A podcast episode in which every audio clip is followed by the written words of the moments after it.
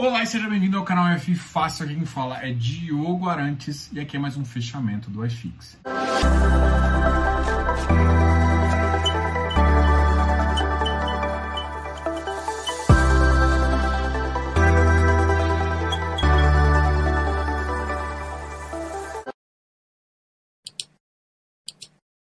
E a gente fala do fechamento, a gente fala dos ativos e a gente conversa um pouquinho das notícias. Hoje o Bovespa praticamente fechou no 0 a 0, uma queda aí de 0,14%, chegando a 113,590. Então, sim, a pista deu uma queda, teve uma notícia sobre a PEC emergencial, mas logo, logo devolveu a mensagem.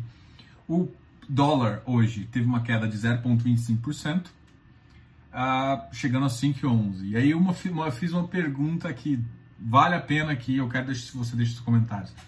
Você consegue imaginar? Era complicado, né? nunca ninguém imaginou que o dólar ia estar 5 reais. Você já consegue imaginar ainda esse ano dólar abaixo de 5 reais? Já pensou 4,90 no final do agora no final de dezembro? Você acha que a gente tem economia para isso? Isso é bom, isso é ruim? Qual é a avaliação que você faz? Tá? É, eu queria que você deixasse aqui a comunicado assim até para poder argumentar o que eu acho, né?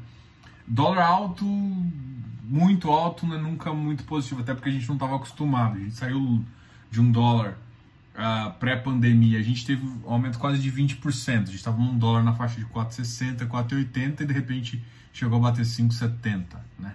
Então foi um movimento muito brusco e muito forte que uh, de certa forma ajuda a gente economicamente, é claro, porque a gente uh, começa a ter um superávit na nossa balança dolarizada.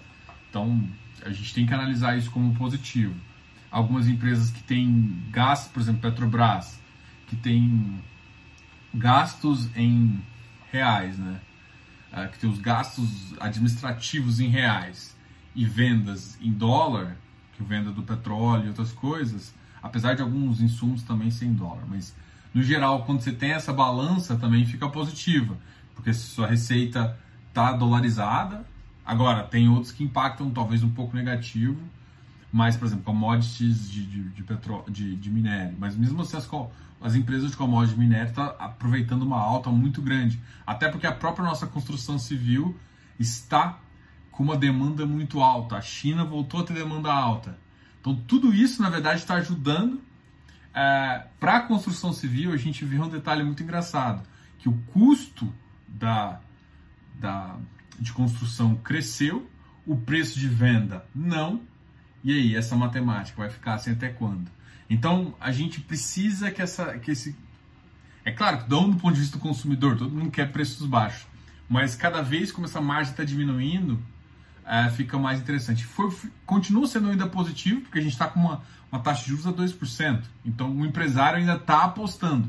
Mas é, a, a gente pode ver uma virada aí se esse, se esse preço não deslocar. Esse preço só vai aumentar quando o consumidor entrar e o consumidor entrar forte. E o consumidor é um pouco ligado ao otimismo de mercado, a um, a um, a um mercado, não só o mercado, né? uma economia mais a ter mais emprego, ter mais coisa. Então, assim, eu sei que ninguém gosta, às vezes, de, de, de, eu conversar, de eu conversar sobre isso com vocês, mas na minha cabeça aqui, eu fico pensando nos cenários que pode acontecer, até para ver possibilidades de fundos imobiliários que encaixam nos cenários, uh, nos cenários positivos e nos cenários negativos. A gente nunca vai ficar, a gente tem que pegar ativos correlacionados, a gente vai montando carteira, e a gente tem que entender mais ou menos o que, que a, que a economia pode esperar. E esse movimento de adequação de carteira é um movimento contínuo e que você tem que sempre fazer, tá? Então essa é uma das coisas que eu falo com o pessoal. A gente, eu tenho conversado bastante isso e tenho, eu tenho ajudado algumas pessoas bem interessantes a gente a, a, fazer isso. Eu assim, se você tem alguma dúvida, coloca lá no Instagram. Lá no Instagram eu faço uma análise. Fiz uma análise hoje um pouquinho sobre justamente muita gente está preocupado, ah, IPCA e GPM subindo. Bom, eu até fiz isso comentário na semana passada. O GPM, em teoria, vai começar a cair. O IPCA, sim, vai começar a subir. É, dependendo de como o IPCA tiver uma marcação, vai puxar ou não o CDI. Segundo o relatório Focus, ainda está 3% no final de 2021, o que eu não, não tenho. Eu fiz até uma enquete, essa enquete não tem nenhum valor real, mas eu fiz uma enquete e a maioria das pessoas acredita num valor acima de 3,5. Então tá muito a, a, assim, muita gente não está apostando na taxa de juros baixa até o final do ano, até 3%. Então todo mundo acha que vai realmente subir mais rápido. E você tem que pensar em como utilizar isso a seu favor. Um outro detalhe aqui é que para 2021 a gente vê no relatório Fox vê um dólar um pouco mais baixo. O dólar está mais baixo hoje que 5,22. Eu acho que pode inclusive fechar mais. Está no momento otimista e normalmente dezembro uh, existe uma tendência, às vezes, do mercado puxar, conseguir captar algum valor, às vezes até exagerado, mas é uma captação interessante. E essa captação, se vier um pouco do exterior, sem. Uh, e assim, dezembro a gente tem uma vantagem que a parte política está de férias. Né? Então, assim, a gente não tem, não tem muito sobressalto nesse sentido e, e continua as coisas muito interessantes. A Selic é a 3%, o IPCA 2021 3,34. Eu não consigo entender qual foi a base que eles usaram. O, o PIB crescendo, eu acho que realmente, se o PIB estiver na faixa de 3,5, é, como eles estão prevendo, ou seja, se o PIB acelerar realmente, a gente consegue sim manter o IPCA controlado né, para 2021, na faixa de 3, 3,5. E aí a gente realmente tem uma, um, uma coisa muito interessante aí no, no mercado e a gente consegue. Uh, desenvolver bem. Então, essa é a visão hoje que eu tenho desse, desse mercado. Então, para eu captar uma, uma alta do IPCA, que é o que tem acontecido, ativo de, de, dívida. Só que ativo de dívida ele é perigoso, porque à medida que o, que o PIB não cresce o suficiente, o risco começa a aumentar, o prêmio pode aumentar demais, e aí você pode ter algum deslocamento numa curva, alguma coisa assim, uma NTNB um pouco mais baixa, e estressar esse momento. Então, assim, dívida é bom, porque se realmente se segura, mas se der default ou se o estresse for maior, essa, essa abertura de curva pode ser perigosa. Tá? Do ponto de vista de, de mercado também de tijolo, economias mais fracas geram aumento de vacância e inadimplência, o que não é bom. Mesmo que, ah, mas o pessoal GPM for repassar no meu aluguel, não é assim que funciona a economia real. A economia real, as despesas são os primeiros cortes, então o equity sofre primeiro, né? Então, o tijolo é o que mais vai sofrer se a economia não for. Mas a gente, olhando pelo que o relatório Fox está aí, eu acho que o relatório está um pouco animado, mas se tivesse esses 3,5, a gente vai ter, vai ter força suficiente para conseguir começar a aumentar os aluguéis. Começando a aumentar os aluguéis, a gente, a gente melhora até as nossas lajes corporativas, as nossas os logísticos. Então, a gente tem sistemas aí muito interessantes para mexer, tá? Eu acho que eu falei muito aqui, muita gente não gosta pula aqui até os 7 minutos e vamos embora. Então vamos falar um pouquinho dos ativos que tiveram pior desempenho, depois ativos que tiveram melhor desempenho. Uma notícia muito legal hoje também, o Iridium, 25% de sobras. Ou seja, o Iridium é, é, o queridinho do mercado ali, do middle risk. Acho que muita gente fala assim, escolha um papel, Iridium. Não tem o que fazer. O Iridium, ele, por exemplo, na estratégia dele, ele tem hectare, ou seja, ele está ali no no high yield. Ele tem ativos uh, voltados ao corporativo, com várias visões de crédito. Tem ativos de desenvolvimento, tem Tegar, tem Tord, Demac, uh, da Direcional. Então, sim, tem vários ativos, várias estratégias, tem Urca. Então, ele tem várias estratégias dentro do próprio portfólio. Então, assim, cara, ele, ele é um dos ativos que ele comporta uma visão e ele comporta um, um tipo de risco que é mais acessível a muita gente. Eu sei que tem muita gente que está comprando Urca, muita gente está comprando Hectare. A Tord, por exemplo, que para mim teve uma das maiores altas assim recentemente, um ativo que está lá. Mas tirando isso, esses ativos eles não comportam na carteira de muita gente que tem comprado eles. Mas enfim, o cara tomou essa decisão, ele, ele tem que viver com isso. Mas ele comporta, em termos de risco, quando você coloca ele dentro de portfólio, faz mais sentido porque você consegue minimizar ele entendeu? Você coloca dentro uh, de uma característica mais interessante. Então, tem que tomar muito cuidado para ver se realmente esse tipo de ativo mais raio de desenvolvimento com um risco um pouco maior faz sentido. Eu não estou falando que os ativos são ruins. Estou falando que tem muita gente comprando sem adequação própria da carteira. Então, ou seja, ele não está olhando para a carteira como se fosse um. Não está conseguindo enxergar o risco. Esse é o meu medo É, meu medo, assim, as pessoas hoje em dia compram ativos sem entender o risco por trás. E aí não adequam a, o percentual de patrimônio de, do fundo imobiliário e da própria UFI para fazer. Todo mundo acha que é muito fácil tirar 0,6%, nossa, qualquer um consegue. Beleza, mas você está você tá atingindo um nível de risco que talvez não é o seu perfil, tá? Então fique esperto com isso, até um, uma dica aí, a gente pode sempre ajudar, sempre conversar.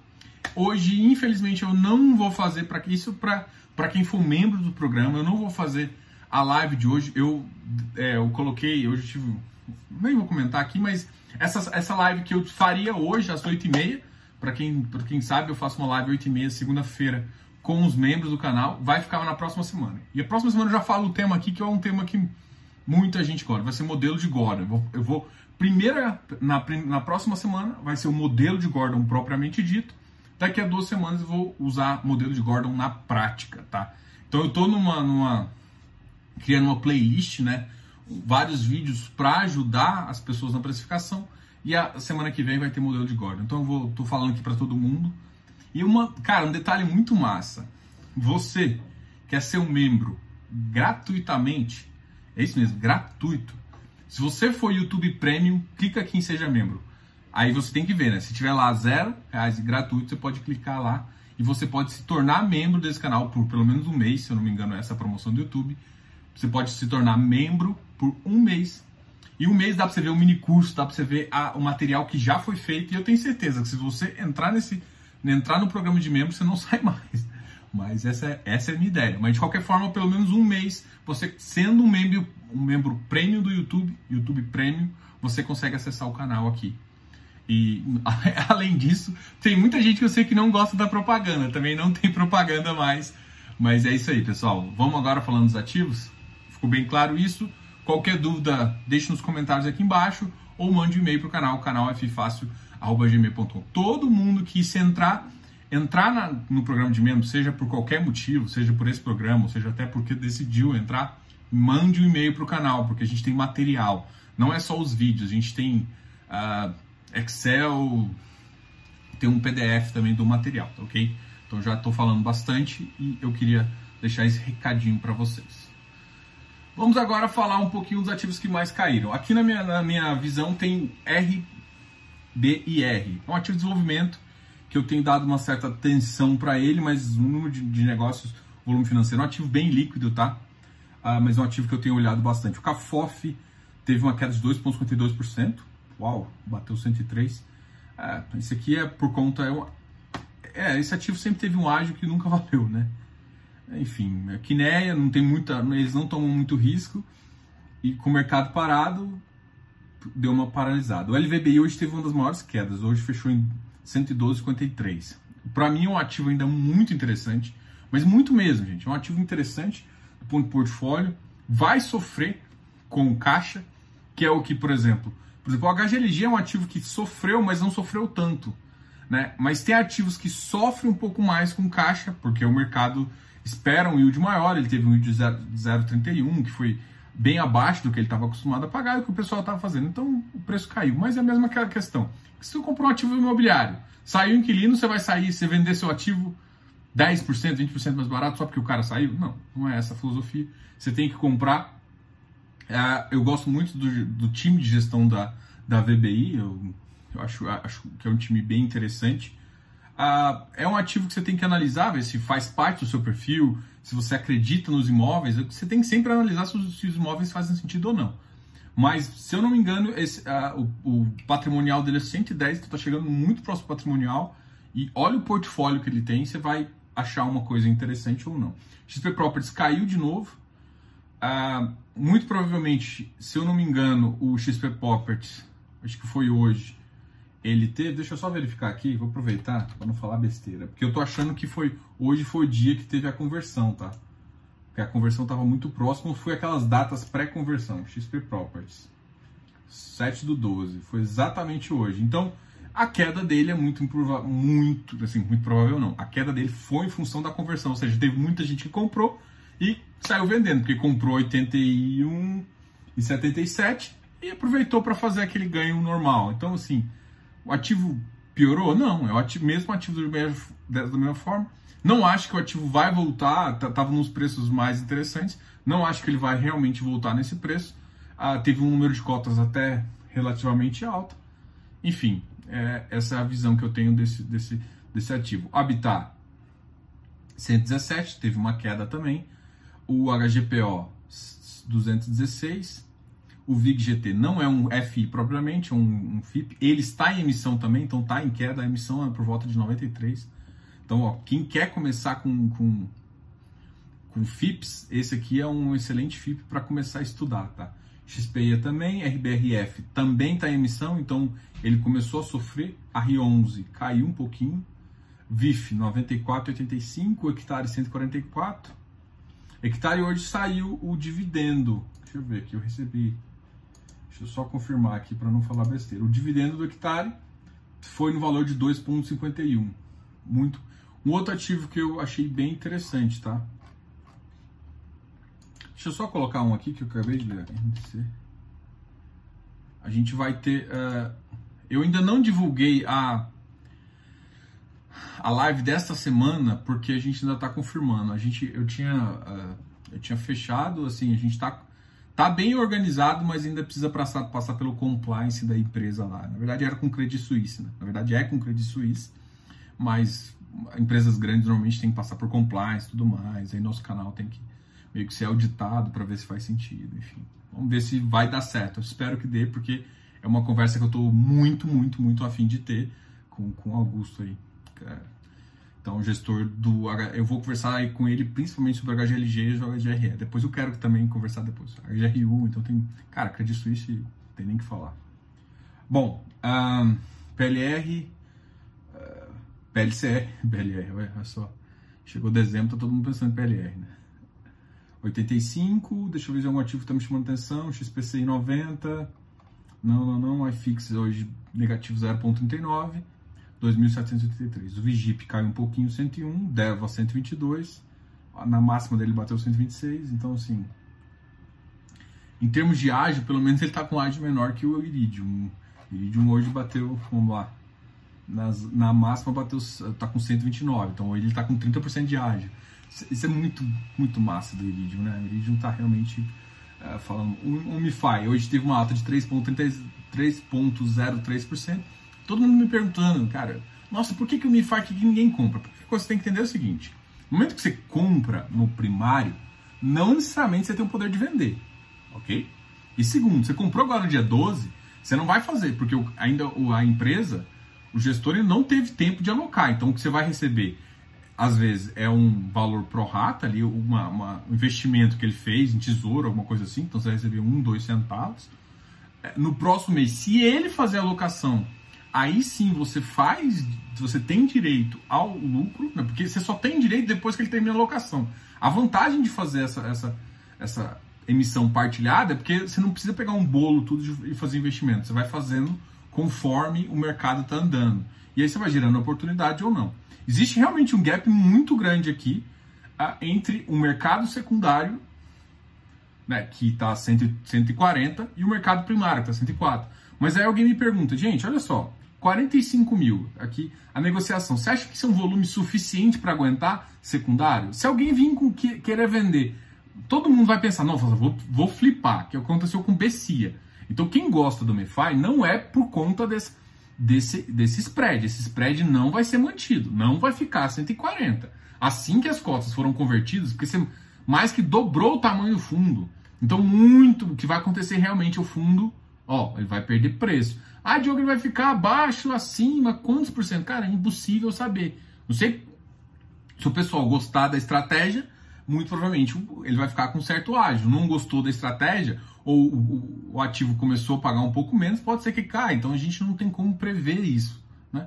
Então, é, o que eu quero que você pense é, é, não, não faz sentido hoje você pagar 140, sendo que vai ter uma oferta aí que muito provavelmente vai derrubar o preço. Tá? Então, é uma coisa que você tem que estar ciente. E uma coisa, entrou a 104, achou que vai ganhar 2, 3 reais de dividendo, que é que ele tem pago, não vai ser assim também não, porque você só vai ter direito provavelmente no segundo ou no terceiro mês que você entrar, tá? Então tem essa diferença aí também.